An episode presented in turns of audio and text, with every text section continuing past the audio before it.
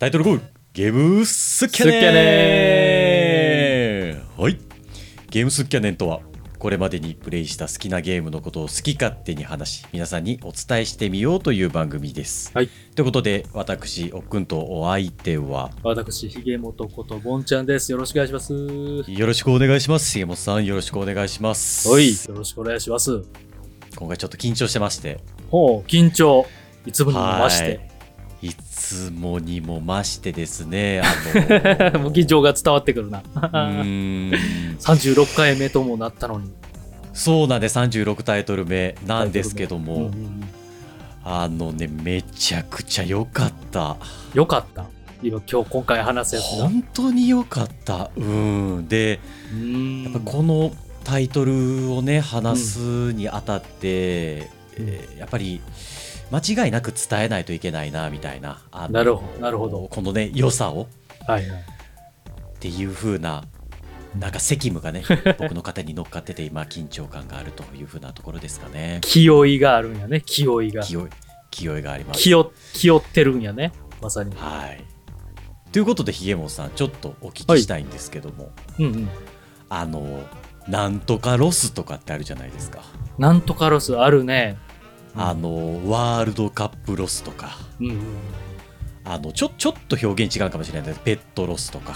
まあ、まあなんか そうね、ちょっとまあまあ、うん悲しい、悲しいっていうところはみんな共通してるけどね。うん。なんかそのね大好きなアニメがあの、うん。終わっちゃってロスになっちゃったみたいなね。うんあの僕なんてあの鎌倉殿うん。が終わってちょっとロスになったりねしましたけども。はいはいはいはいあのーようちゃんロスね大泉洋さんのねロスになっちゃったり、ね、はい。そう、こっちをまたあの、放続けんの？それやるんやったらペットロスとかわざわざあの、より強くて悲しいやつ言わんでもよかったやんっていうね。鎌倉殿のロスでよかったやんっていう。僕もそう思ってますよ今こんなに重たい話しなくてよかったのにって思ってますよ 気負い、いがまさに、そう気負いがまさに。うん。気負っちゃってました。もうちょっと今ね原稿通り読んじゃってもうこんな感じじゃダメだよなみたいなことちょっと思ってますけどね原稿ね、書いちゃうともうその通りいかなみたいな気そうなですなんっちゃうよね。よそうなんですよ、みまあまあまあ。みたいなところで、なんかひげもさん最近ロスったなみたいなことってあったりします？なんかいや心がー、私は、Tears of the Kingdom ロスはありましたね。あやっぱりゼルダはありますよね、ゼルダはあるね。まあ、それならんように避けて避けうんうて、ん。先延ばしにクリアを、うん、まあ、してたけど、もういざクリアしないと、なんかうんうんうんうん。ね、ちょうどいいタイミングでクリアしないと、その感感動というか、うん面白さがね、自分で取りこぼしちゃうのうんうん。もちょっと嫌だな、みたいなのがあってね。なんかそのね、あのーゲームを回ったり全部をこう堪能するというよりかは自分のテンションがねもうもうこのタイミングでクリアじゃないかみたいなところありますよねゼルダに関してはね。そうそうそうそう。だからもうやっぱ向き合わないと、ね、しっかり面白いと思えるうちに、熱いうちにクリアしないとっていうことでクリアしたものの、うんやっぱり、しかも自分が割ともう、なんだろう、100%、あの、なるほど。クリア度100%を目指すゲームプレイヤーではないから、クリアしたらもうやっぱね、あんまり触らんくなっちゃって、まさに、かね。ロスって感じ。うんうんうん。いやーですよね。僕まだ Tears of the Kingdom クリアしてないんで。やっぱブレワイの時それすごい感じたもんね、あったよね。うん。あった。今作もなんか。あったよ。なんかそのうん。ねえ電車の車窓から見えるビルに登れるんじゃないかって思ってたねあのワクワク感が。なんか一気にモノクロの風景に見えてしまうようなねなんかそんな感じがありましたよねあ もうね登れないんだ僕のリンクはみたいなねところありましたよねリンクは登れるけどね。まあプレイしてる間の日常がね、なんかちょっとこうあなるよね。こう何何見何見てもブレス・オブ・ザ・ワイルドに見えたり、ティアーズ・オブ・ザ・キングダムに見えたり、この崖から飛べんちゃう。いやいやいやいや ね。なんかねい一気に現実に引き戻されるというかねなんかそんなところがロスあるかなとそれが。まさにロスよね。いい夢を見させてもらったなっていう。うん、でですよはい。こちらのタイトルロスになりますロスになってる。はい じゃあはい。紹介タイトルいきましょうお36タイトル目はい。グノーシアとうグノーシア。はい。ということで、私、現在、グノーシアロスですね。気負ってるし、グノーシアロスでもあると。うーん、やっぱりね、うん。すごい。もう本当に、まあ、あのー知っている方は知っているかなとは思いますで、はい。あのー名作です。やっぱりプレイされた方が。あのーみんな、こうん、これはすごいゲームだと。なるほど。うん、言ってる。言ってる。で、それもやっぱり知っていた。うん。で、知っていたけど、うんうんまあなかなかね、そのタイミングが合わなくて。うんで、まあ今回ね、この Tears of the Kingdom と Final Fantasy XVI の間で、うんうんまあ一遍プレイをさせていただこうかなというふうなところがありまして、はいやらせていただきましたと。なるほど。まあこれも、なんて言うんですかね。あの、巡り巡ってというか、このタイミングだったんだろうなと、やっぱり思ってます、僕も。で、出会いみたいなことですか？うん。やっぱあるじゃないですか、映画も。あるある。本とかね。なうん、そうなんです、そうなんです。ああの、君たちはどう生きるか、まあ、僕たちはね、映画館で見させてもらいましたけど、うんあのあれだって、なんて言うんですか、金曜ロードショーで初めて見る方がいらっしゃるかもしれないです、まだまだ先だと思いますけどね。うん。でもなんかその、そのタイミングであったからこそ、なんか心にぐさっとくるっていう風なこともあるんじゃないかな、みたいな。あるね。そのね、うん、作品とそのうん人、人間のうんそのマッチングのタイミングってあるんじゃないかなっていう風な気はしてますと。はい。もうそんなバチッときたんや。バチッときたもうここうんちょっとゆっくりお話をさせていただこうかなと思っております。はい。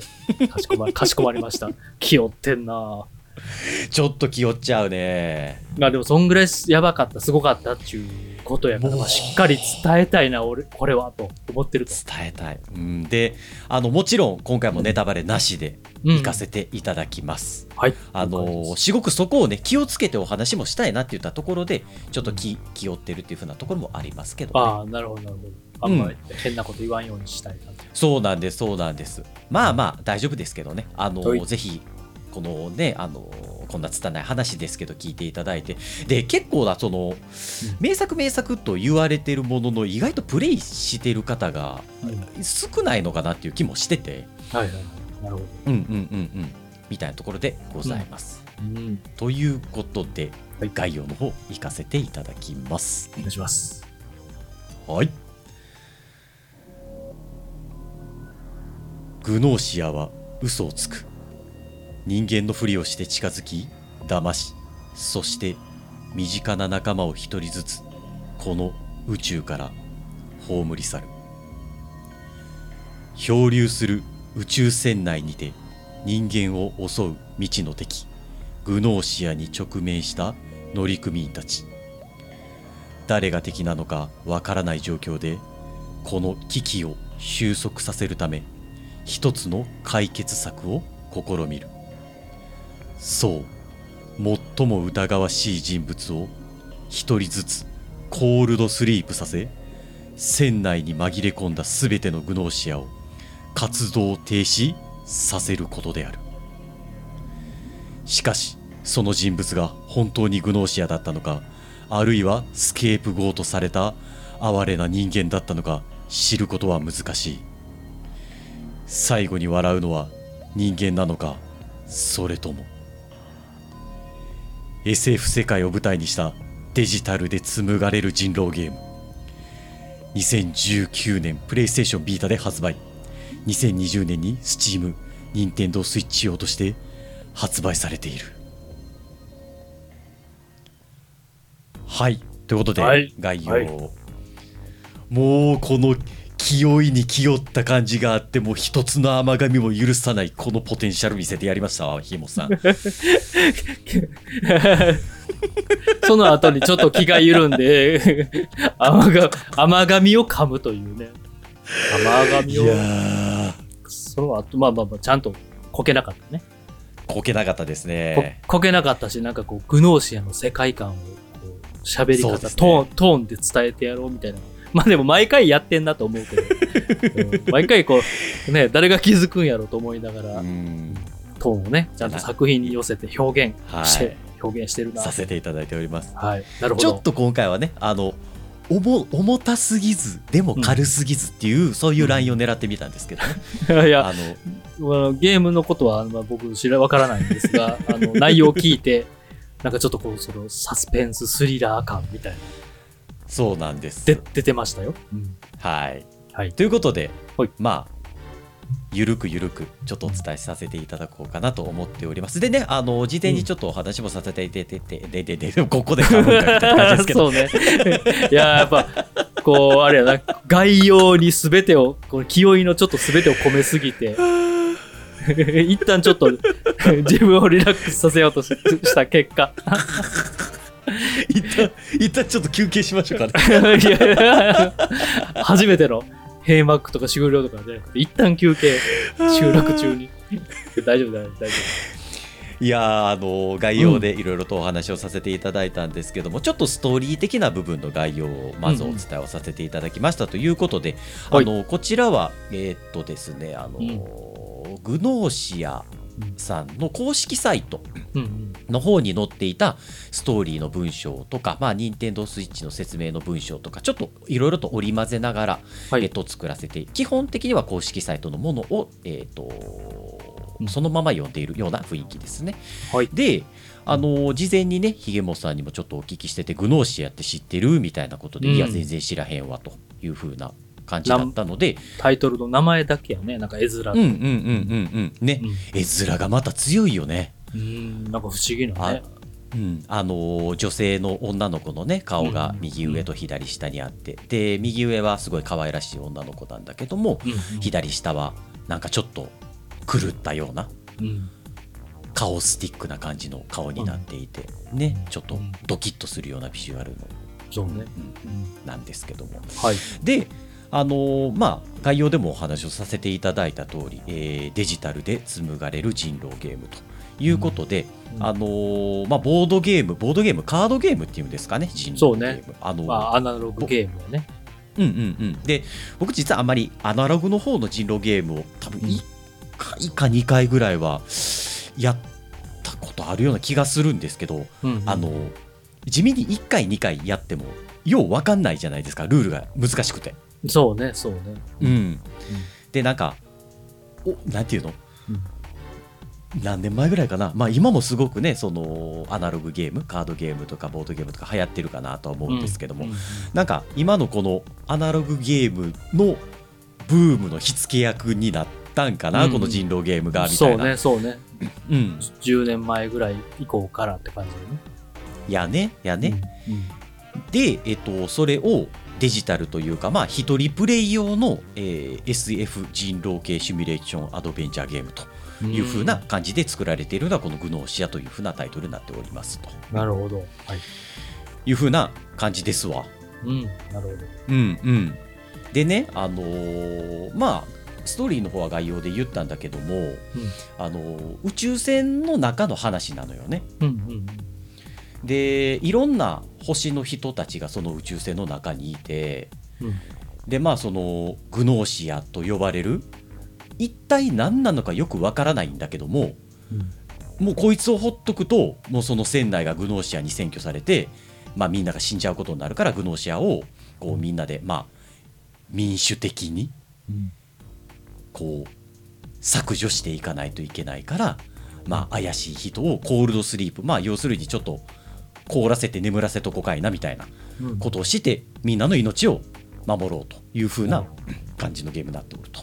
なるほど。みたいなところで今のところひげもさん大丈夫ですか？もう、もう、いいわゆる人狼ゲームよね。その、こう、普通の人間のふりしてるけど、そのグノーシアが、まあ、規制なのか何なのか、乗り移ってるのはもう、ほんまに誰か分からへんから、推理しながら探していく。コミュニケーション取ったり、みたいなことよね。そうなんですそうなんです。ほうほうほう。なるほど。でまあ結局あのーアマンガスとかがね最近で言うと、まうん。あ最近って言っても2年前ぐらいになるのかな？3年前ぐらいになるのかな、うん。うん。あのデジタルでね、あのーアクションゲームと人狼ゲームを組み合わせたみたいな感じで、うん。あのーブームというか話題になりましたけども、今もすごい楽しいゲームかなと思っておるんですけどもこはい。のグノーシアに関してはそういうアクション系のものはなく、もう本当にただただ会話をしてうんただただ誰がグノーシアなのかっていうのを会話の中から探していくというふうなゲームになっております。なるほど。コマンド選択式みたいな感じなのかな、そうね、うんあのー誰かが何か会話するからうん喋ってくんのよね。おい、あいつ怪しい、ヒゲモト怪しいんじゃねえか？みたいなことを言われるわけですよ、ヒゲモトさんは。なるほど、なるほど。うん、で、えっと、ヒゲモトさんは、まあ、例えばグノーシアだったら、いや、俺はグノーシアじゃないよ、人間だよみたいなことを言うわけですよね。うんで、えっと、登場人物が、えっとですね、14人かな、最後出てくるんですけど、うんえっと、まあ、要するに、ひげもつさんが怪しいって、僕が言うじゃないですか。はい。ってなってくると、うん僕がグノーシアな可能性ってある、ありますよね、みたいな感じの推理をしていくってことですね。うんうんなるほど。ちちなみにこれは一人ゲームよね、うんそのオンラインプレイじゃなくて、言ったらコンピューターっていうか、まあそのストーリーに設定された通りに、うんこう、主人公をいろんな角度で質問してきたり、答えたり、そうそうそうそうそうそうそう。まあ、で、それをこう選択で選んで、うん。こう解き明かしていくみたいなことよね。そうなんです。はいで、えっと、もう一歩踏み込みましょうかとはいいうはいふうなところで、うんあのー実はその人狼ゲームが一旦まあ15分ぐらいで終わるんですけど。その人狼ゲームが一回終わるとですね、うんあのーまあ、例えば僕が人間で、まあ、乗組員ですね。で、うんそのキャラクターの誰かがグノーシアであると。で、えっと、グノーシアをコールドスリープさせれば、まあ、その人間乗組員の方の勝利になるわけですわ。うんうんで、えっと、グノーシアが最後まで生き残っているとグノーシアの勝利になると。うんなんですけど、人間が勝とうあの乗組員が勝とうがグノーシアが勝とうがうんまた話がですねループしてうんスタート地点に戻るんですよ。なんで人狼ゲームとループものの掛け合わせなんですねこのグノーシアっていうのが。なるほど、なるほど。うんで、あのーゲームをプレイし始めると、うん初めはまあ4人ぐらいのその登場人物しかいないんですけども、うん何回かねこうループを繰り返していくことまあそれがチュートリアルになチュートリアルになってるんですけど、うんうんそのまあチュートリアルの中でまあえっ、と人狼ゲームで言うと何かな？あの例えば霊媒師とか霊能者みたいなうんあの特殊な能力を持っている人っていますよね人狼のゲームの中でも役割って呼ばれるんですかね。あ、そうね。うん、いるね。はい。うんうん。はい。で、えっと、グノーシアで言うとドクターとか呼ばれる役職になるんですけども、うんえっと、このドクターっていう役職は、えっと、ターンの最初にスリープをした人を、まあ、乗組員だったのかグノーシアだったのかみたいなところが確認できるみたいな能力を持っている、うん。まあ、みたいな感じですね。役割か。うんうん。で他の役割で言うとエンジニア。まあ、ターンの最後に、えっと、誰がどの役割かっていうのを自分から調べに行けるみたいなところですね。まあ、人狼ゲームでいうと占い師とか預言者とか、うんそういうふうにそういうふうなロールっていうんですかねそうねが与えられているふうな感じになるのかな。はい。で僕があの本当にこのアナログの人狼ゲーム全然よく分かってなかったんで本当にそのグノーシアのチュートリアル、まあ何ループぐらいするかな？15ループぐらいするんですけどチュートリアルで、えー、結構。そうそう結構結構あるあるうん。でその15ループする中で、えっと、登場キャラクターが増えていくうんでかつ役職のあこの人の役職ってこういうことだからこういうふうなあのなんて言ったらいいんやろ。あの能力があるんだなっていうことを知れたり、うんうんえっと、その役職を持っている人たちがどういうふうにうん。会話に、えっと、絡んでいくのかみたいな。うん。なんかさそのドクターとかエンジニアっていう風な役職をその与えられるんだけども、うんうん。えっと例えばその会話の中で実際の人狼ゲームもそうだと思うんだけども、あのドクターの人誰かいる教えてよみたいなそういう会話になったりするじゃないですか。するするね。うん。その発言してください。自分をなんて言ったらいいの？自分の役割を明かしてくださいみたいな、うん。うん。正直にね。なんかそうそうそうそう。なんかそういう風なやり取りもあるのでグノーシアの中で。うん、なるほど、なるほそうそう。でもあの誰かが役職を明かしてって言ったけども役職を明かさないっていう方法もあるしど。うんうんでここが人狼ゲームの一番面白いところかなと思うんですけども人狼は嘘偽りまくってくるんで、うんうん本当にドクターっていう役職の人もいれば、うんそのグノーシアが嘘をついていや俺もドクターだよと。うんあのドクター今さっきあいつドクターって言ったけどあいつは嘘ついてるよ。俺が本物のドクターだよ。うんっていうふうにグノーシアが嘘をつくっていうこともありえるわけですね。か乱してくるわけね。そういうことですそういうことです、はい。まあみたいなことが、うんあのチュートリアルでわかるんですよねうんうん。なるほど。うんでまあこのチュートリアルうん15ループぐらいですか20ループぐらいですかうんまあわけわからん世界ですわうん。わけわからへんね。プレイしてて。うんしんどかった 出た。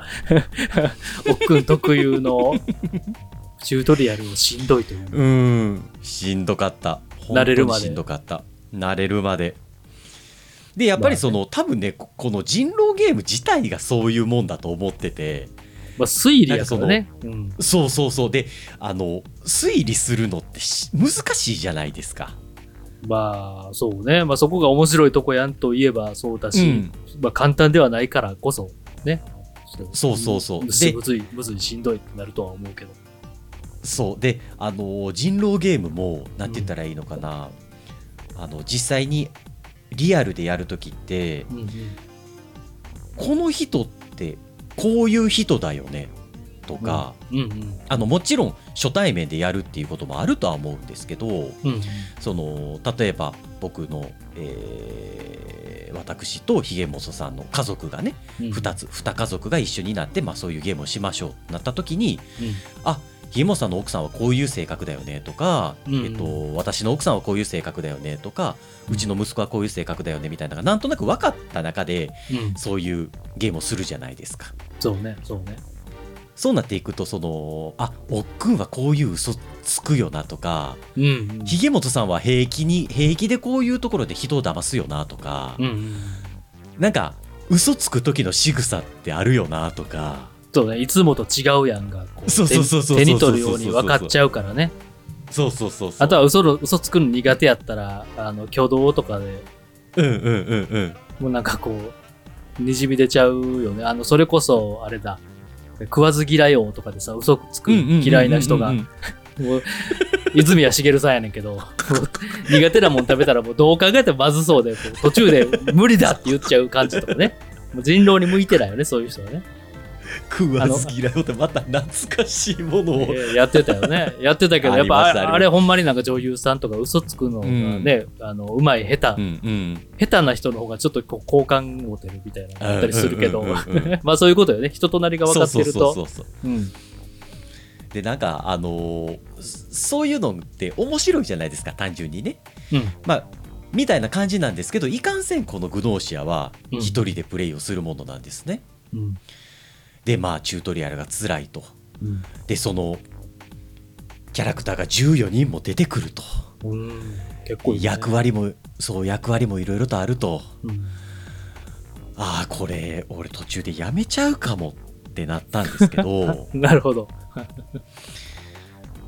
いやねクリアした時のこのうん。もう凄さたるや。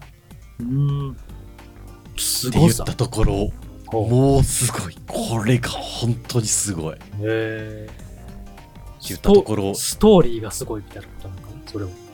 えっ、とねストーリーの話に、えー、と入っちゃうとまあネタバレをねネタバレ。レになってしまうので、あのそこはあのまごうことなき全く喋らないんですけど、まあ、もちろんストーリーも、うん、すごいはすごいです。ただね、やっぱりうん体験かなとは思ってます。うんなるほど。ゲームならではの。うん、いうふうなところで、はい。ちょっとひげもとさんにうん熱心にプレゼンしていこうかなと思っております。といったとこおろで、願いします。はい。はい、どこがすごいねんと、おう。とこですね。うん。あのこれいろいろと考えましたわほんまに。この1週間クリアしてから、はい。どうやって伝えようかなってはい。ロスのなってる間。うんうん。でねこれまあひげもさんにもそれどういうことって突っ込みながらあの、うんうん掘ってほしいんですけど、ほいほい。まあ、14人のキャラクターが出てくるんですね、うんうん。でまああの宇宙船の話なので、まあうんいろんな星のなんて言ったかなう宇宙人が集まってるわけですよ。うんうん。なるほど。き基本ベースはあの人間ベースですわ。うん。なんだけどもあの本当にグレイみたいなねあのキャラクターがいたり、うん。えージュゴンみたいなキャラクターがいたりまあ一応全員あの日本語は喋るんで大丈夫なんですけど共通言語があるんで大丈夫なんですけど、うん。うん。でねあのその一人一人がねうん。まあループするって言ったじゃないですか。うん。でそのループするたびに役割って変わるんですよ。あの1回目のループだと,、えっと例えばちょっとキャラクターの名前を出していくんですけども、うん。えっと SQ っていう子が出てくるんですけどこれタイトルパッケージも出てきてる赤い髪の毛の女の子なんですけど、うん。SQ っていう女の子がグノーシアだったとすれば、うん。次のループでは例えば僕あの主人公のキャラクターがグノーシアになったりするわけですね。なんで役割が毎回毎回コロコロコロコロ変わるんですよ、うん。でねて言ったらいいのかな？うん。その一つ一つのうん。会話？その人狼ゲームをやっていくあいつがグノーシアなんじゃないかとか、うん。えっと、私はグノーシアじゃないよとか彼は信じられるよとかうん。彼女は嘘をついているんじゃないかとかっていう風な会話が繰り広げられるんですけど、なんかねその言葉一つ一つになんか動機があるんですよ。ほうほうほうほうなるほど。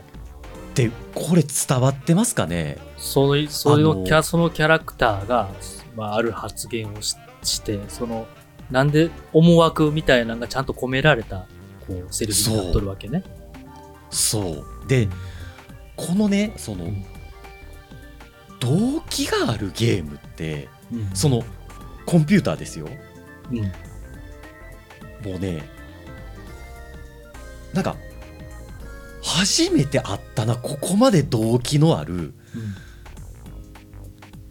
キャラクターにっていううん。なんかであのー人狼のゲームをしながらまあ実際にあのストーリーの流れで言うとグノーシアっていうのは一体何なのかとか、うん。えっと、このループは一体どうすれば終わるのかみたいな話っていうのを、まあ、突き詰めていくんですねそのループを繰り返すことで。なるほど、なるほど。でルーちなみえーちなみに、ちなみに、その、うんこのループは、時間軸で言うと、その、また同じスタート、最初にうん、時間がまあ、ま巻き戻ってっていうか、巻き戻る。そういうことね。All you うん need is kill みたいな。トム、そうそうそうそうそうそう トム・クルーズの。はい。うん。同じそういうことよね。あ。時間軸もちゃんと元に戻って、そうなんです。で、まあ、設定とか役割だけが変わってて。そう。っていうことね。であの、まあ、よくあるループものなんですけども、うんうんうんえっ、と、役割は変わる。だけども、うんうん。えっ、と自分と、うんそのもう一人ヒロイン節っていうヒロインがいるんですけどその2人がループをしてるんですけどね、うんあのーその2人だけ2人これ微妙だよな微妙な感じなんですけど、うんあの記憶が残ってるんですよそのループの。うんうん、なるほど、なるほど。ループものやそうだからだからね。はいはい。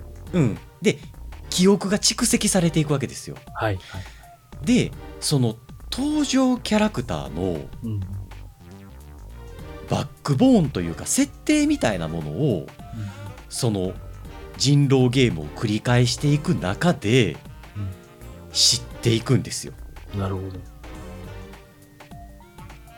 そして最後にどういうふうな結末を迎えるのかっていうのはもうぜひプレイしていただいてっていうふうなおーなるほど。ところになると。いろんな謎のこう解像度がどんどんどんどんこう上がっていくわけやね。上がっていく。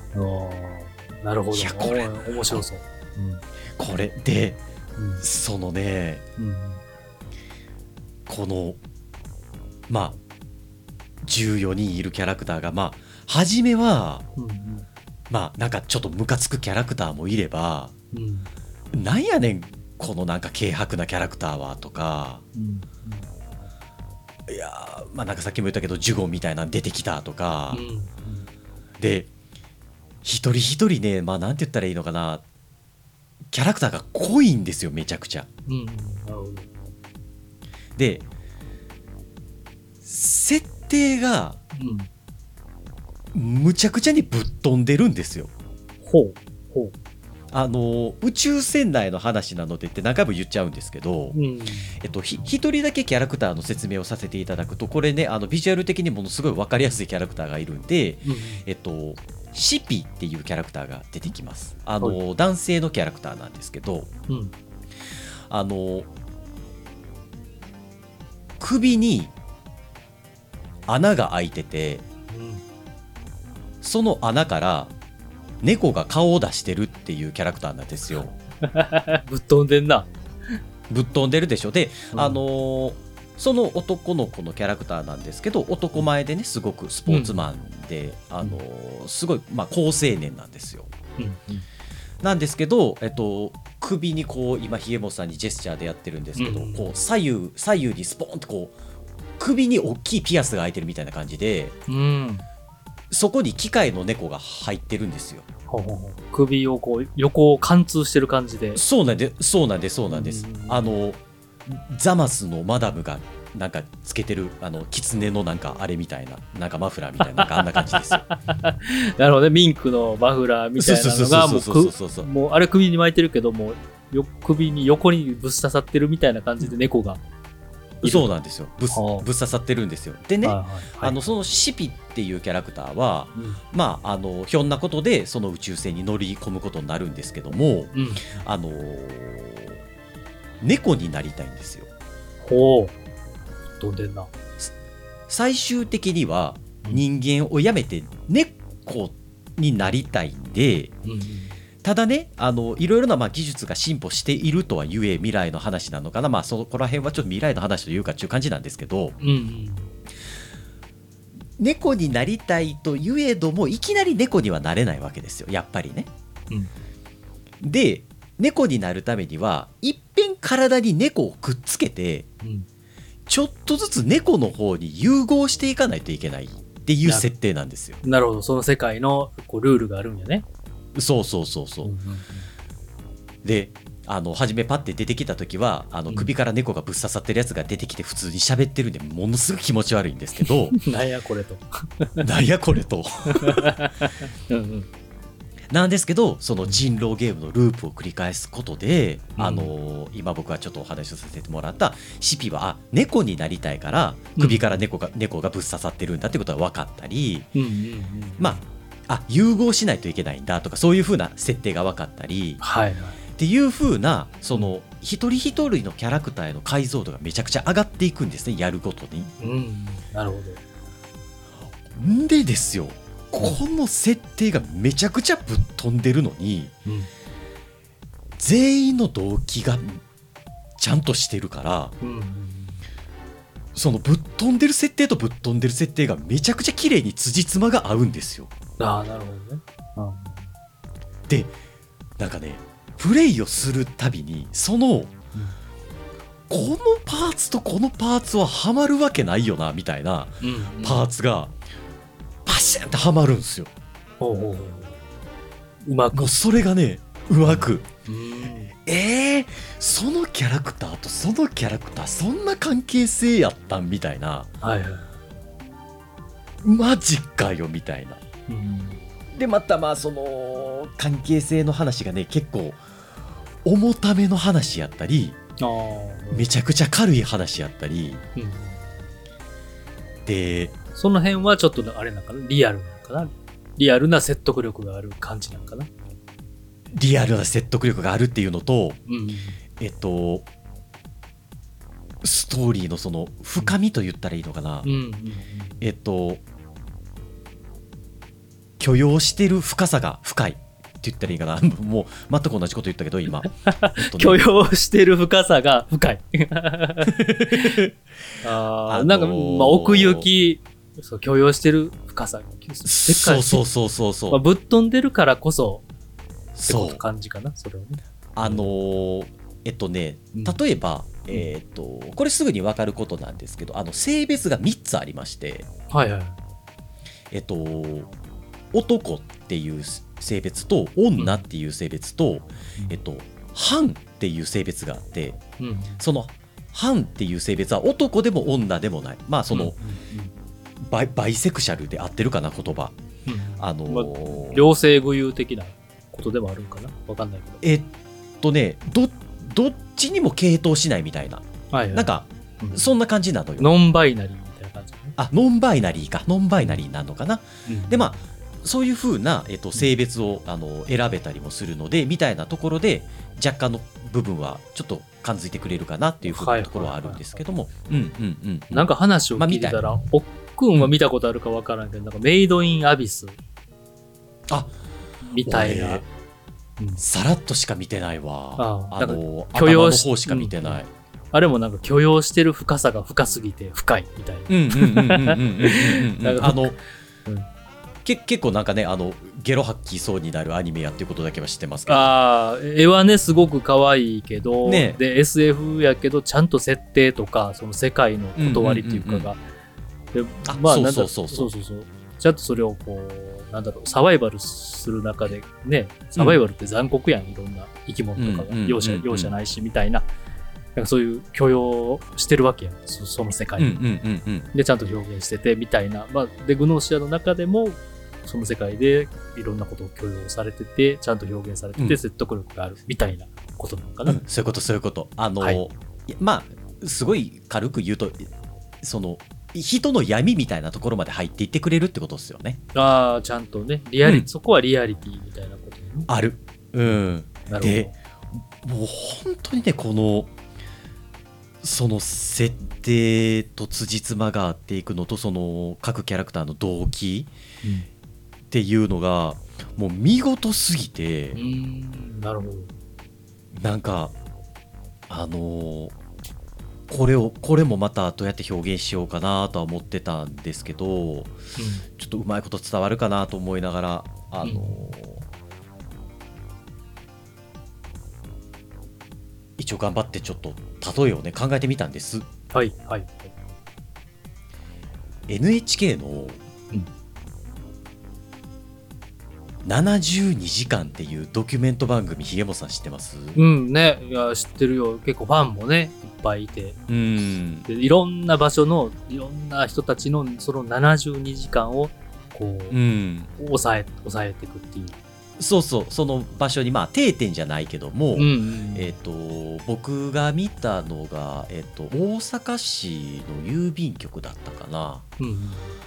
で、えーそこに訪れる人たちを72時間取材し続けるみたいなね、うんまあそういうお話を見せてもらって密着みたいなね。まあうん、そうそうでその時そのタイトルがすごくなんかこう印象に残ってるんですけどうん。すごい面白かったんですよっていうかまああの番組面白いですよね面白い。うん、でその郵便局にねうん。うん。いろんな人たちが郵便物を運び込むわけですよ。うん。で郵便物をお願いするってまあ当たり前なんですけど送らないといけないものがあるから送るわけですよね。うん。だけどもそのひ一人一人になぜこの人に送るのかとかうん。なんでこんなにたくさんの荷物を送るのかとかうん。そういうストーリーがあるわけじゃないですかそうね。動機があるというかねうん。うん。でなんかある人はそのコロナの時にすごく助けてもらったからそのお礼をしたいからっていうことでずっとその郵便局に来ていろんな人たちにまた支援物資を送ってるっていう人がいたり、うん。その娘さんがね、うんえっ、と刑務所の方に入られてて、うん。えっと、そのお父さんが娘に宛てて手紙を送りたいというふうなところで、まあなんかそういうものを送る時ってあの郵便局に行かないといけなかったのかなまあなんかそういう場所があるみたいででして、はいはいはい。まあ、もしかしたら時間外なのかもしれないんですけどねで実はそのお父さんなのかなってちょっと番組見てたら義理のお父さんとうん。うん。で実はその娘さんに会ったこともないとなるほど。だけどその、まあ、関係として義理のお父さんになったのでうん。そこで初めてずっとコミュニケーションしてるんですみたいなね、うんそういう方がいらっしゃったりなるほど、なるほど。面白い。なんかで方やね、うんあのーメルカリしてるんですって言ってて、うん。あのーポケモンカードをね売れたら毎日朝この郵便局で送ってるんですみたいなうん。なんかそういう風な、でもそれもなんかねその一つ一つのストーリーに重重いも軽いもないなっていう風になんかその番組を見てて思ってねうん。うん。俯瞰で、俯瞰でね、社社会を見てる感じになるよね。んなんか本当にねその感覚なんですよこのグノーシアってはいはいはい。なるほど。群像劇みたいな。そう群像劇なんだけどもそのきらびやかなグラフィックとかではなくただただビジュアルっていうかまあこれはねあのうん。と何でしたっけ？Spotify のアイコンのとこにももちろん僕タイトル画面のやつねキャプチャーで入れさせていただいてるんで見てくださってるかなとは思うんですけども、はい。ビジュアルというかイラストで展開されていくんですけどこれはめちゃくちゃいい。めちゃくちゃい。いいですけど、まあ、今のねなんて言ったらいいんです？ファイナルファンタジーとか、えーね最近販売されましたスターフィールドみたいな。うん。あのもうめちゃくちゃ超美麗 3D グラフィックみたいなそういうもんではないですけど、うんあのーなんかその作者のなんて言ったらいいのかなうん。そのキャラクターに込めた思いとかうん。なんかそそういうものが切実に伝わってくるでも最小限の表現って言ったらいいのかな、うん最小限で最大限というかうん。なんかそういうねなんかこう全部が全部こうもううん完璧なんですよね。えー、バチッとハマってんの最適解と言いますか、その表現。最適そうそうですね。最適がいい表現ですね木本さん。うん。ちゃんと、ちゃんとしっかり作った人がディレクションして、イラストもビジュアルも設定も。めちゃくちゃいい。うん。完成度が高いみたいなことなん。ですね。すごい。本当にこれはねうん。名作ですわ本当たにめた。今回ため、言葉を選ぶからためがすごい多くて、なんかね、みんな聞きながら、あれ？喋らへんのかな？みたいな。放送事故ちゃうかっていう。ために食べてるから、まああの、編集で切るかどうかはあれやけど、できたら切らない方が面白い気がするな。いや全然切らずに。慎重に喋ってるから、ためるうん、ためるなーってみんな思ってると思うけど、まあそれぐらいすごいと。すごい。えー、俺はで面白そうやな。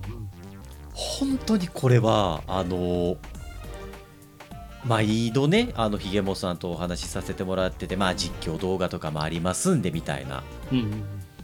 見てくださってもいいんじゃないですかみたいなこと言いますがうん。うんもう言語道断ほんまにやった方がいいグノーシアは。でうんあの正直ちょっと時間かかるタイトルですわあ、なるほど。えーあのーけ結構時間かかんねうん、結構時間かかる。あの、あの、20時間とか30時間とかは、30時間とかかからないんですけど、うんうん僕ちょっとプレイ時間を事前に調べとこうと思ったんですけど、今手元にスイッチがないんで。まあまあ、体体感で体感で。ようん。体感で言うと、でもね、うんえー毎日やって何日ぐらいでクリアできそう？20時間ぐらいかな。?20 時間はあるよね。ある。あ結構あるよ。でうん、あの、深夜にね、うん、え2時間ずつぐらいですかプレイをさせてもらって、でまあ、うんうん。10日ぐらいかな2週間ぐらいかな、まあ、やってない時もあったりしてたんですけど、うんやっぱりねその10日間2週間ぐらいがうん。もう本当に振り返ったらうん。もう愛おしくて仕方ないその時間がえー、どうしもうすごい愛おしいほうほう。なるほどチュートリアルチュートリアルしんどい言うてたのに。ししんどいです。しんどいんですけど。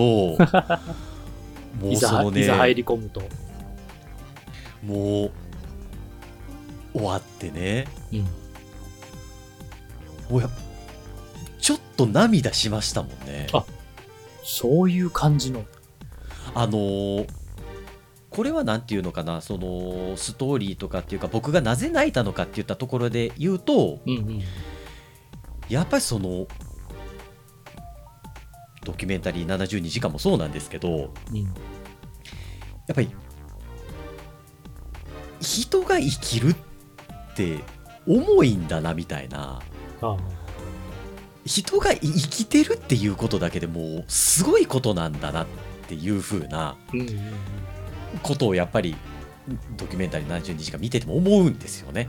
なるほどね。一人一人だと、一人一人もすごいし、それがこんなにもたくさんの人たちがいろんな人生そうみたいな社会を感じて、さらに、そううわーすげえって。メタ的な特にそうそうで特にその郵便局の話で言うとあの郵便局で働く人の視点も入ってくるじゃないですか。。うんうんうん支え支えて支える人とうんその支えられる人うん。で送る人と届けられる人みたいなみたいなところがあるかなと思うんですけどなんかでもそこまで突っ込んできたなっていうふうに僕は感じたんですよね。それは、最後人それぞれの感じ方があると思うんで、うん。あのーいろんな捉え方はあるかなとは思うんですけどうん。うん。それぐらいね本当にうーん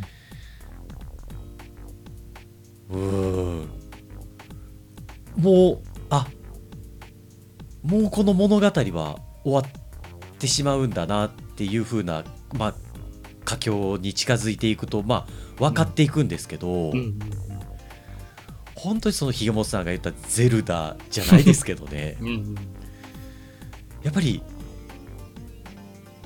ちょっと越したくないなっていううん。思いと越さなければ前に進めないっていう思いとうん。うんもうこう錯綜するというか。じゃあそうねそれは愛おしいなその時間ね。そう。なんかねこれもちょっと表現として違うのかもしれないんですけど僕あまり活字を読まないんでひもさんね結構活字を読まれる方だと思うんですけどまあまあまあまあ。あのまあ好きな作家さんでその村上春樹さんがね、いらっしゃるんですけどなんか、うん。あの人の小説もこう最後の方にこう結構、うん。あ終わってしまうんだみたいな喪失感みたいなものがないですか、ああるね。なんかしかもこう、うん。なんだろう。地続きの途中みたいな感じで終わったりする作うんうんうんうんうん品も多いからよりこううんその喪失感とか、ああもうなんかずっと読ん終わりですぜみたいなベタなオチがあるわけじゃないから、余計になんだろう急に現実に引き戻される感じうん。はあるよね。なんかあの感じがねなんかすごくあってうんうん。でももうもうここら辺からもう言いたい言いたくて仕方がないんですけど もう見事見事としか言えない。うん。なんか面白い夢ずっと熱中して見てたのに不意に起きてしまってああ目夢が覚めちゃったみたいな。その切なさ。なんかねただあのグノーシアはもううん。それはものの見事にうん、クロージングさせるんでおおなるほど。大丈夫ですよ。あの村上春樹さんのね小説みたいにあのふわって消えたりしないんで、まあね、抽象的な表現というか。うん、あのやれやれって言ってごまかさないんで大丈夫です、はい大丈夫。まあ、やれやれはもうね、もう、いっぱい出てくるセリフなだけやけど。はい。ああ、なるほどねえー、あもう深く感動してる感じは、まあ、それはなんかロスになるで、みたいな。うんいや、なんか、ロロスになりそうなゲームって、こうやってる途中で、うんああ、終わっちゃう、終わっちゃう、みたいな。うんね、こう共通してあるよね。うん、でこれおそらくねそのシロさん小杉さんとやらせてもらった木花さんのコラボ会でも出てきました、うん。あの13騎兵防衛権。うんうんうん。おそらく同じパターンだと思ってるんですよ話を持っていき方としては。なるほど。群像。だから、うだからしシロさんがねめっちゃ面白いですよって分かってるんですけど、まあ、結局13騎兵防衛権はできてなくてグノシャができたっていう このなんかすごい申し訳ない気持ちもあるんですけど。まあ本当ね、ゲームは本当に性自分の性質とバチッとくるかどうかとかもあったりするからね。でそのやっぱひぼさんにあの冒頭で喋ったようにそのタイトルそのタイトルをやるべきタイミングとか、うんこの映画を見るべきタイミングとかっていうのがやっぱりこうどっかでマッチするというかね、うんっていうのが今回僕は本当にすごくいいタイミングでマッチさせていただけたなと思ってるんでこのベテランの方、えールーキーの方、まあ、いろいろな方がこの、えーポッドキャスト番組聞いていらっしゃるかと思うんですけどリスナーの方でねあおっくんがそこまで言うんやったらうん。うんちょっとやったろかいなというふうな方が一人でもねいたらうん。すごいいいなっていうふうに思いますしうんねっていうふうな感じですかね。いや、けどこの熱意は伝わってきたな。そう感動と凄さみたいな。そうなんですよ。だから過去一なんか、過去一、なんかすげえみたいな感じはちょっと伝わってきたな。なんかねあのーうん。結構その本当何度も言うんですけどこのうん。キャラクターの動機うんっていうそのうん一人一人のキャラクターの根底にある何かっていうものをこんなに知りたいと思ったことはないというかねおおなるほど。だからここまじあのー13騎兵と同じだと思ってるんですよあのーちゃんと設いろんな定がキャラクターがされてて、バックボーンがあってっていう描かれててっていう。でなんかねこの宇宙船の中でいろんな星からいろんなキャラクターが来てみたいな、うんうんうん。その設定もすごく良かったなと思っててなるほど。なんなんて言ったらいいんでしょうねその、何が来るかマジでわからないのよ まあそのいいわゆる多様性みたいなこともあったりそうそうするよね。今日ひえまさんされてますね。いい言葉いっぱい出てくるじゃないですか。すごいうんいや、奥が、奥が結構あの、言葉を選んでる間に、おそらくこういうことかなあってね。そうそうそうそうそう、うん。ありがとうございます。いえいえいえ。そうなんたあのめちゃくちゃ多様性。うんうんうん。あでその多様いい意味で多様性をものすごくポジティブに感じれるタイトルだから、うーん、なるほど。そうなんかねそれはすごい思う思う思う確かにその多様性、で多様性って結局あの受け入れること以外ないじゃないですかうん。その知ろうとすることが多様性のその発展への道筋なのかとか、そういうことじゃなくってうんただただうん。ひげもとさんっていう人はうん。こういう人だとうん。いうことをただただ、えっと、例えば僕が受け入れるぐらいのことしかできないと思ってて個人的にはね。うんうん。でもちろんその関係性の中でその人の人となりっていうのがどんどん見えてきてもあそういう人なんですねっていうのをただ受け入れるうん。っていう風なことなのかなって思っててなんかそのなんか受け入れるっていうことに関してもなんかすごくそのなんかいい体験をさせてもらったなっていう。なるほど、なるほど。なんかそれがあえてその一人プレイのゲームで。全てその出てくるキャラクターたちは人間ではなくってそのリアルな人間ではなくてデジタルで創作されたものフィクションだからなんかそのフィクションなんだけどなんか心の中に残ってる何かっていうのがなんかノンフィクションな感じがするというか。うん。なんかねそういうね感じがあるんですよね。なるほど。ゲーム自体の伝えたいメッセージは、そうそうそうみたいなこ、本当に大事なことを学べる、学べるというか体験させてもらえるみたい体験させてもらえる本な。るほどね。なるほど。当にぜひやってほしいこれは。うん、いや、面白そう。うん。面白いを超えて、なんかすごい大事な作品っていう感じがするね、印象的にお話を聞いて。すごく大事な作品になりましたね僕にとってはうーん。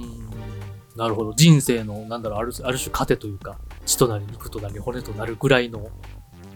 うんまあなんて言ったらいいのかなやっぱりそのまあ言う言うてうんフィクションの中でよくできた世界観なんだけどななんなんだろうねまあこの辺りはちょっとプレイしてもらって まあね。皆さんに、うんなんかいろんな人の感じ方があるかなとか。うん。でやっぱりその映画一つ撮ったってそうかなとも思いますしね。そうね、そうね。うん、そのひげもさんが大好きなあの「ダンサー・イン・ザ・ダーク」あの人それぞれ。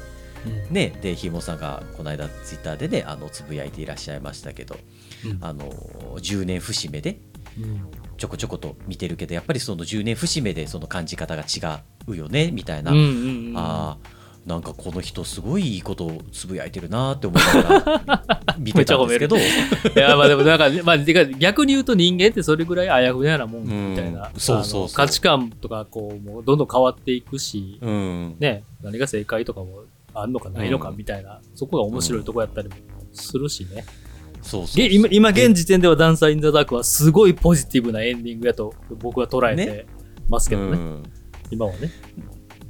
なんか本当にい今このグノーシアあまあもちろんその男性いただくほど深さというのがあるかどうかっていうのはあるありますけど、まあまあまあまあ。でもなんかね本当にそのうん本当にこう何回も言ってるプレイをした方がいいっていうことは本当にプレイをしなければわからないんでうんここはねもううん今僕が本当になんかネタバレでボロって言ったところでもう意味をなさないんですよね。ほう、ほう、ほう。うん、それはもうやっていただければわかる。うんうんなるほど。まあなるほど。20時間少し時間はかかるかもしれないんですけどもまあこの20時間は本当にあなたを裏切らないということになっておりますなるほど。わかりました。いや、面白そう。なんか、ある種ちょっと、全然ゲーム性とか違うけど、マザーとかもそういうタイトルやったりもするし、なんかそんな気はしております、私もそうそうそうそう。なんか、こう、そういうメッセージというか、ね、学びみたいな、気づきみたいなうん作品な感じはすごいしますね。うんそういうのすごい大事よね。ゲームならではよね、やっぱそれを体験できるっていうのが疑似体験。ゲームならではうんうんうんやっぱそこ、でやゲームの良さよね。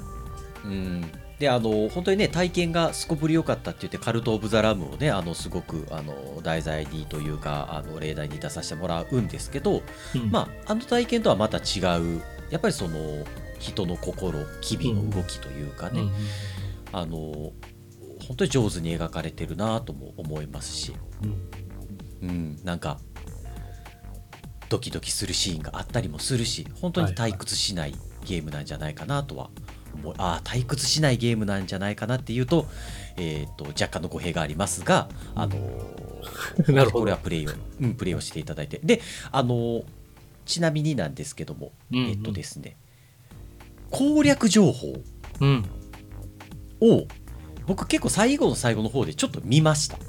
ほうん。だけど、それはありかなと思います。ただまあ、極力触らない方がいいかなとは思いながらなんですが、う。うんうん。ちょっとだけね、プレイしてる最中に、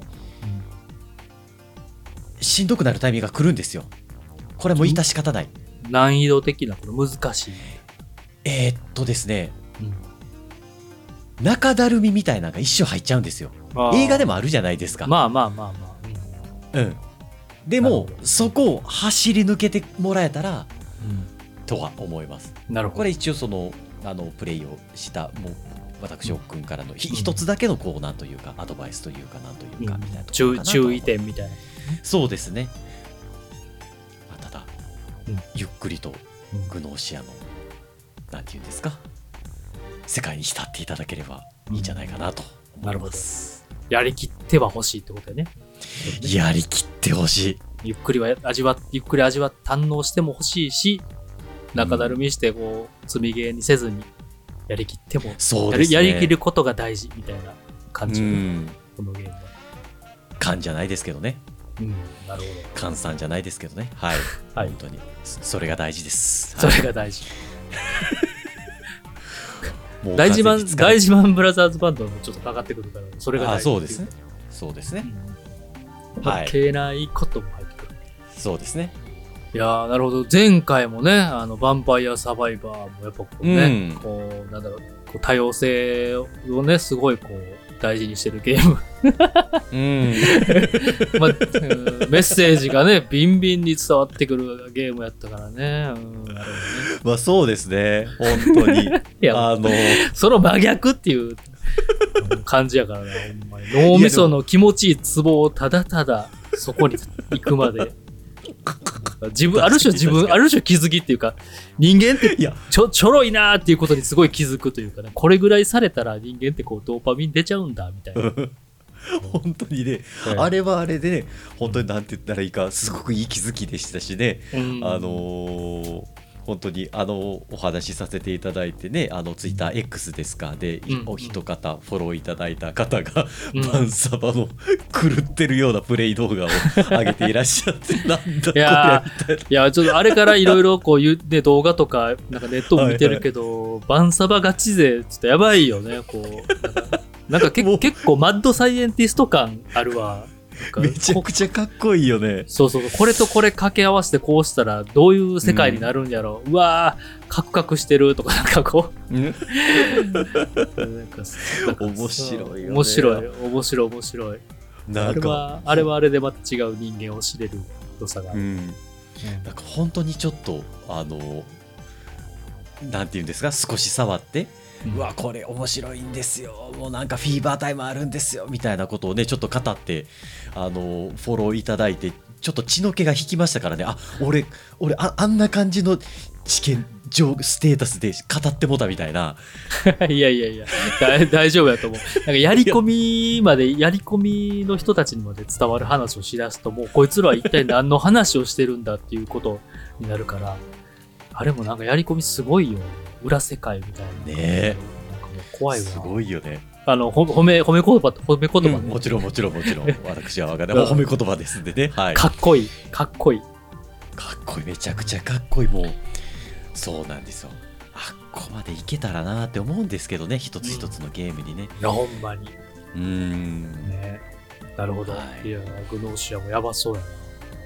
そうですねであのーちょっと最後締めくくる前にでちょっとし、あのー気になったんでグノーシアってすごい不思議な言葉じゃないですかはい、はい。聞いたことがない言葉というかうん。でなんか語源があんのかなってちょっと調べてみると、はいえーグノーシスっていう主義思想みたいなものがあるみたいですね。あーえ、英語？えーっとねギリシャ語ああ、なるほど。ギリシャ語になるのかな？ギリシャ的っていう、うん多分ギリシャ語で合ってると思う。で、はいあのーまあ、宗教とか哲学的な思想系の一つとして、うんえー存在していると。ですごいざっくりばっくり言うと、うんキリスト教のうん反キリスト教みたいな考え方うん。みたいですよ。なるほど。キリキリストのことをなんか悪く言うっていうよりかはそのキリストの教えじゃないものの方を信じるみたいな。うん。うん、でまあまあその、うん。でそういうものがこうぐちゃぐちゃぐちゃっと固まっていって一つのこううん思想思想論となったのがグノーシスっていう風なものになっているそうです。まあまあ別の価値観みたいなことかな。そうだね。うんまあただその当時当時というか当時っていつの話がちょっとわからないんですけど、あのキリスト教がまあ全盛というか、うん。あの強かったそういう。そうそうキリキリスト教を信じてないってえお前人間か？みたいなうん。多分そういううん。時代があったんでしょうね、ありました。もちろん当たり前のようにね。でも、うん。いや俺はキリストの教えにはあのちょっとこう理解ができないところがあるんだよとか、うん。僕はこう考えているとかね。あのうん。日本だとなかなかそこら辺ってあのあんまり感じられないところかなとか僕も無神教なんであれなんですけど、うん。まあまあ別のところであるよね。うんうんうんうん。そういうのね、まあ価値観の違いで。はい。そうそうそう。みたいな言葉から来ているようなんで。なるほど。そうなるほど。すごいコンセプチュアル。コンセプチュアルですぜひ本当にひげもさんもはい機会があったらね、そうね。ちょっとこれはうんややりたいな。やってみたいですね。うん、うん。本当にちょっと僕がパッケージで買わずにダウンロードで買ってしまったんで、まあ、そのまま本体ごと貸してもいいんですけどね いやいやまあ、これぐらい買えよっていうね。大丈夫ですよ。いやーでもなんて言うんですか？一つ一ついろんなところでお金もかかりますしやりたいゲームもあるとね なかなか悩ましいもんじゃないですか 正直なところね急に世知辛い。子育て中のいろんな、ね、こう、ミルク代もかかるでしょ、みたいな。急に初初対人みたいな。まあまあ、そういうね、昨今、ガソリン代もね、卵も高い昨今。やーそうなんですよいかにしてねいかにして家計を抑えるかという別のゲームに必死に我々ね、そう。大人たちは。トライしてるんでね。やってまはい。やってますけれども。でやっぱりこれも欲しいなあれも欲しいなみたいなねところもありました。もっと欲しい、もっともっと欲しいってやつ。もっと欲しい。ね。いやゲームのね、あのーこのゲームをやりたいなあのゲームをやりたいな、まあ、時間もねあれどもお金もあるよなとか思いながらそうよ、本当そうよ。なるほど。本当になんか特にこういうこのグノシアみたいなうん。こういう本当に大きなメーカーから出てるものではないけどもうん。なんかこうすごいもんあるんやなって知っちゃったらねまたねうん。うん感じるところがあるというかねそうねみ。たいなところですわねいろいろやりたくなるよね。なるほど。はいはい。な感じですかねうん。はいということで、はい。第36タイトル目グノシア。これにて閉幕と。閉幕。一旦。閉幕させていただきました。はい。終了ではない。閉幕。一旦閉幕。一旦閉幕しましょう。かいやー、気負い、気負いがどうですか？ちょっと一旦肩の気負いを下ろしていやーお話しさせていただきました。いやーでも伝わったか伝わっためちゃめちゃ面白そうやし、なんだろう、やってないのに、あのーか、そういうゲームなのかと、ん。わか、わかったけど、やっぱ、体験するのが、分かったけど分かんないよね。うん、わかったけど、うん。こういう気づきとか体験うん。大事で、どう描かれてるのかがすごい気になった。うん。かなんだろう、完璧にくらいうん。の印象をで受けてるし。であのー僕も分かったようで分かってない感じで入ったんですよねプレイに。あのネタバレとかもちろん踏まずにはい、ただなんか人狼ゲームっぽいことをするんだろうなっていう風なくらいでプレイしてて、うん。まさかこんなことになるとはと。でもやっぱり名作名作って呼ばれてるからうん、うん。まあ何かしその奥深さがあるんだろうなっていうところに期待しながらねプレイしてたらまさかここまでとはと。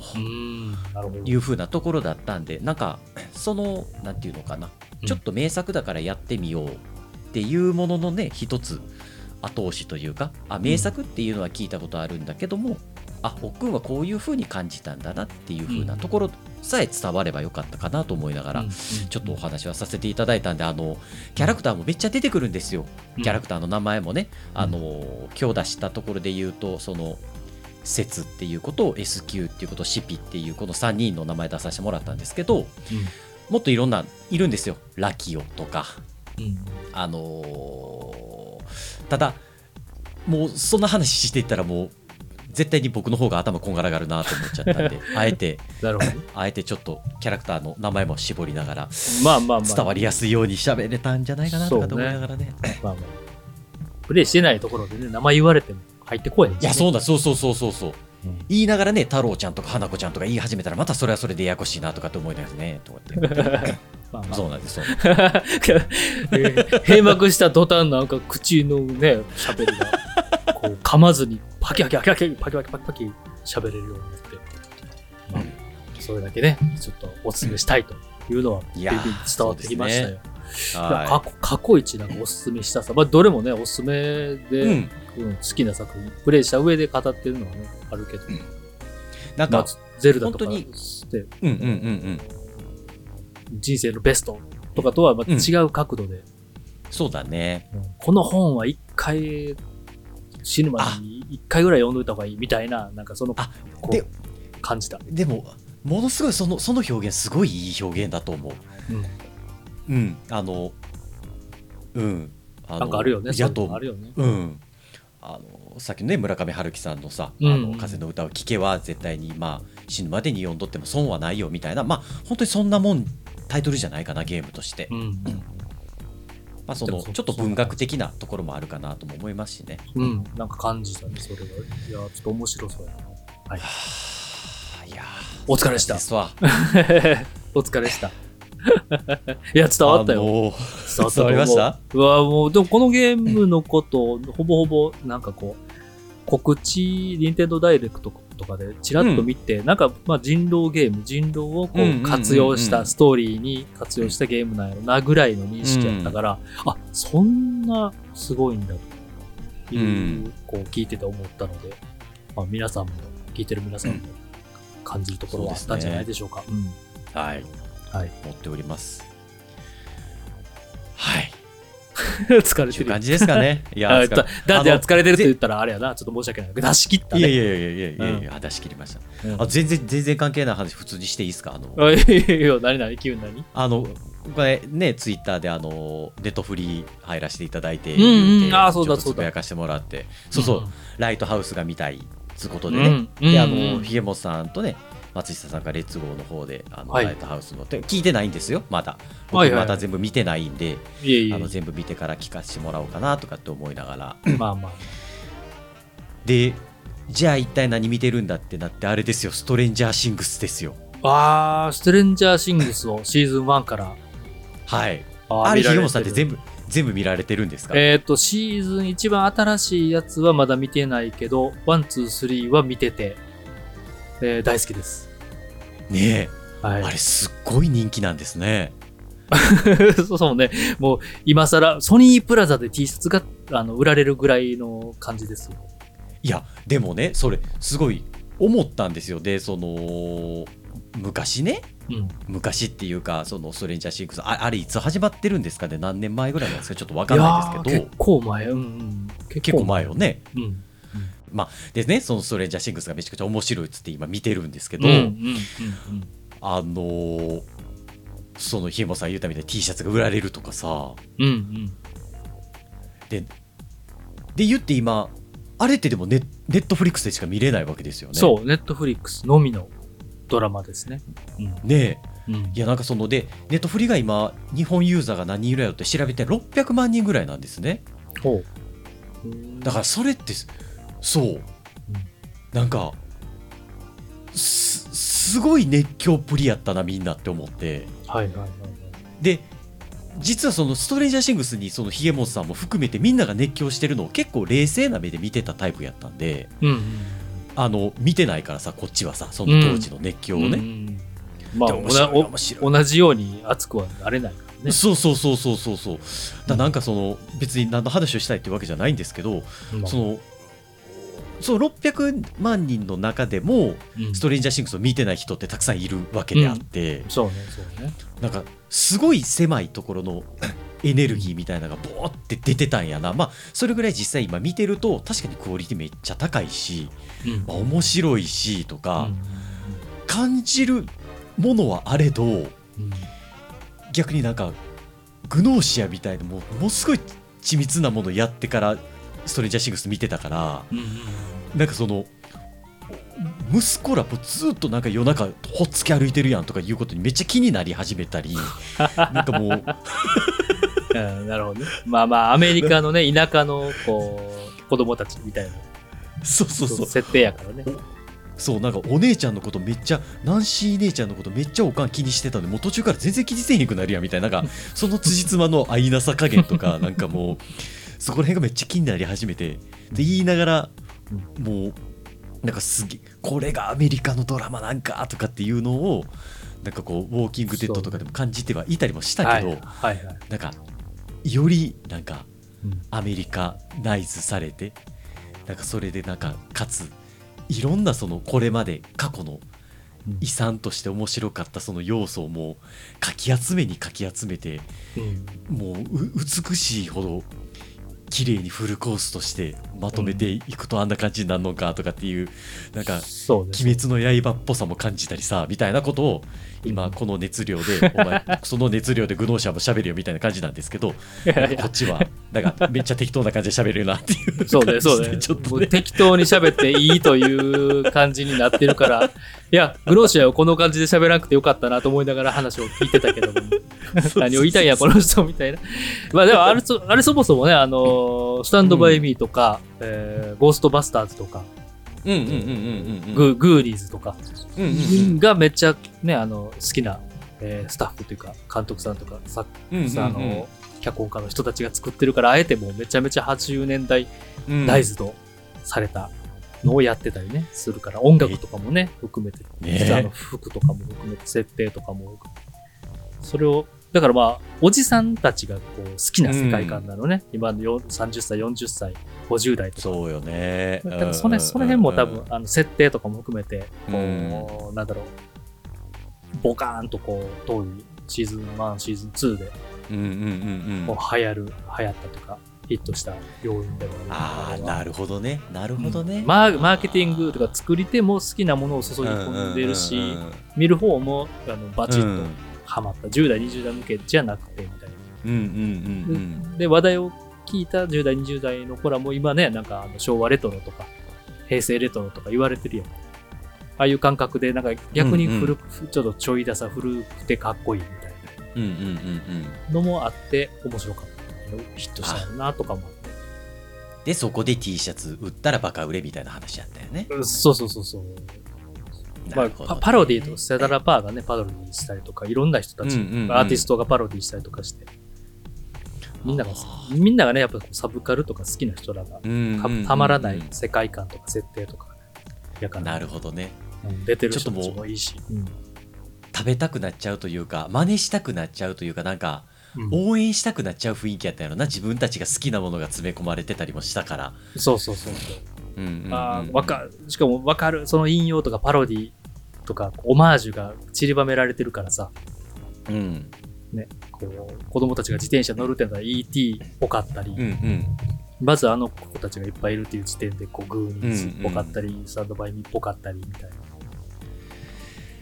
なるほどね。いやいやなんかそのなんかねこんななんかストレンジャーシングス見れる状態にならないとさこう、うん見見見ないわけじゃない そもそも、そらね。うん。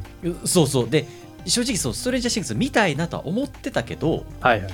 あのじゃあストレンジャーシングスを見るためにネットフリに入るかっていうとそこまでのうんモチベーションにはこっちもなってなくて、はいはい。でかつなんかいろんな人たちにさこう、うんどこが面白いのとか聞いてもうん。多分なんかこうなあんまこうピンってきてなくてみたいな せっかく聞いたのに。せっかく聞いたのに。いろいこっちは見たいと思って聞いてんねんね。いっぱい教えてもらってたよ。めちゃめちゃ教えてもらってたよ、いっぱいいろんな。やけどね、うん。まあ結局ねその今になってこう見ててああなるほどなみたいなね話になって、まあね、ヒットする、ヒットするものにもやっぱり理由っていうか、やっぱ面白いよね、見たら見たで。面白い。すっごい面白い、全裸監督とかも多分奥家で見にくいけ、見にくいやろうけど、んうんうん面白いのは面白いからね。ああそうなんやうんであのひもさん最後めちゃくちゃ余談で終わっていいですか？あのおいおい。あれね？うん。ストレンジャーシングスめっちゃ出演者の声小さないですか？えー、あなんやろ。急になひもさんってあのじうん字幕で見てます？あ基本字幕で見てるよ。あ、そうか字幕で見てんねや。そうね、吹き替えがあんまり好きじゃないから、あそもそも。で私そこまであのーなんかなんていうんです、そういうこだわりがなくて。うん。で結構字幕を追うのがしんどいんではいはい。あの映像も見たいしさみたいな気持ちがあって、うんうんであの奥さんと一緒に見てたりもするんでもう吹き替えの方が気楽やからって思ってうんうん。吹き替えで見てるんですけど、もうね吹き替えの声がめっちゃちっちゃくて。あ はいはい。のうん。うちのテレビの音量50ぐらいにせえへんと声全く聞こえないんやけど そのベースが、ベースの数値がわからんから、50が。わかんだから。そう、まあでも確かにテレビの音50ってなかなかないなって、大体こうね、言っても20とか25とか、そうそうそうそうそう。でかっていう。ふ普通にスプラトゥーンやってる時20ですよ。うん倍以上や。そう。うんおかしいでおかしい。ででそのなんていうの、うん。後ろの環境音とかさうんあのなんか BGM とか。例えばそうそう BGM とかあの、車車うるさいやんあの SE とか、そうそうそう。いやでブブラーみたいな車の音とかもずっとうるさいんだけどずっと人間の声ちっちゃいから あれみんなどうやって見てんねやろって思いながらさ。えー、なんやろ設定とかでなんか変わんのかな？いや変わんのんかな？いや分からへんあそんなんなかった気がするな。字幕で見る字幕で見るしかないんじゃん でなんか日本語で字幕みたいなのも可能やからそれやっとったんやけどそう。うはいはい。あの日本また日本語で字幕吹き替えで字幕つけたら吹き替えと字幕の言葉が違うからそうそうそうそう、またそれはそれで、うんうん。すごいこうフフラスフラストレーションが溜まって余計ノイズになるあれ。どっちどっち？どっちの方？うんうんうんうん。気になるからね。わかるわ。それはわかるいやなんか知ってる人がいた。ら、いやもう っていうかおオーサリングオーサリングちゃんとして問題ね。ねなんかもしかしたらね、あの設定で変えれるデジタルなんでちょっとそれはもしかしたらあるんやかも、調べてみようかな、ねステレオになってんのかモノラルになってんのかいろいろあるかもしれない、急にそんなこと言われてもっていう内容で。俺もそのそそのトラブルシューティングできへんわっていう。でけえか。そうか。しかもしかも遠隔で。まあまあまあ。ネットフリックスライフをお楽しみください。いっぱいね面白いやつあるから、はい、はい。ということであのまたねあのこれ見た方がいいよみたいなあの、うん。番組等々も僕に教えていただけたらすごい嬉しいかなとか思っておりますしあの TwitterX の方でいただいたものに関しては少しずつちょっとインプットさせていただこうかなとは思っております。なんかねはい、そういうのも久々にやってみてで、まあ、ゲームばっかりやってたりするんでちょっと楽しんでうん。うん、ゆっくりと過ごしていこうかなと思っております。良いです。いうふうなはい。はい。はい。感じでございます。ということではい。ひもさん締めのやつをお願いしてもいいですか？すみません。あえー今回も長々とお聞きくださりありがとうございます、ありがとうございました。えー番組のご感想ご意見やご質問などございましたらぜひ番組のメール、えーメールフォームですね。方か、はい。えー TwitterX の方に DM でもいいですしリプライでもいいですし何かしらいただけたら、えー我々喜びますので、何卒よろしくお願いします、グローシアもぜひプレイしてみてください。はい、はい。ということで本当にあのグノーシア今回ちょっと語らせていただきました。であの万が一ちょっとグノーシアのことを語りたいというふうな方がいらっしゃったら、あの本当に語りたいな僕も一緒に語らせていただきたいなと思うので、ん。あのご一報いただけたらあのその際はねちょっとそのネタバレありで語ってみるっていうのも一つ面白い回になるんじゃないかなと思うので、うん。あのそういう稀有な方がいたら、うん。えー投稿フォーム等々でまたご連絡いただけたら嬉しいかなと。いいですね。僕はちょっと語らせていただける方がいたら、うん。一緒にちょっと語ってみたいなとは思う、うん。はい。弱い。ぜひ四十二でございます。はい。ということで。急に年齢を。ツイッターツツイッターとか X のスペースとかでねみんなで集まってグローシアンを語るとかで集まった人とワイワイ喋ってもいいかもしれない。ねあここがいいよね。かもしれないですね。まあまあまあまあうんうんうんうん。ちょっとやってみてくださはいい。はい。はい。ということで、うん。明日もぼちぼちやっていきましょう。はい。はい。という形で、お聞きくださりありがとうございました。ということで、ゲームスキャネースキャネお疲れ様でした。また別のタイトルも聞いてみてください。ありがとうございました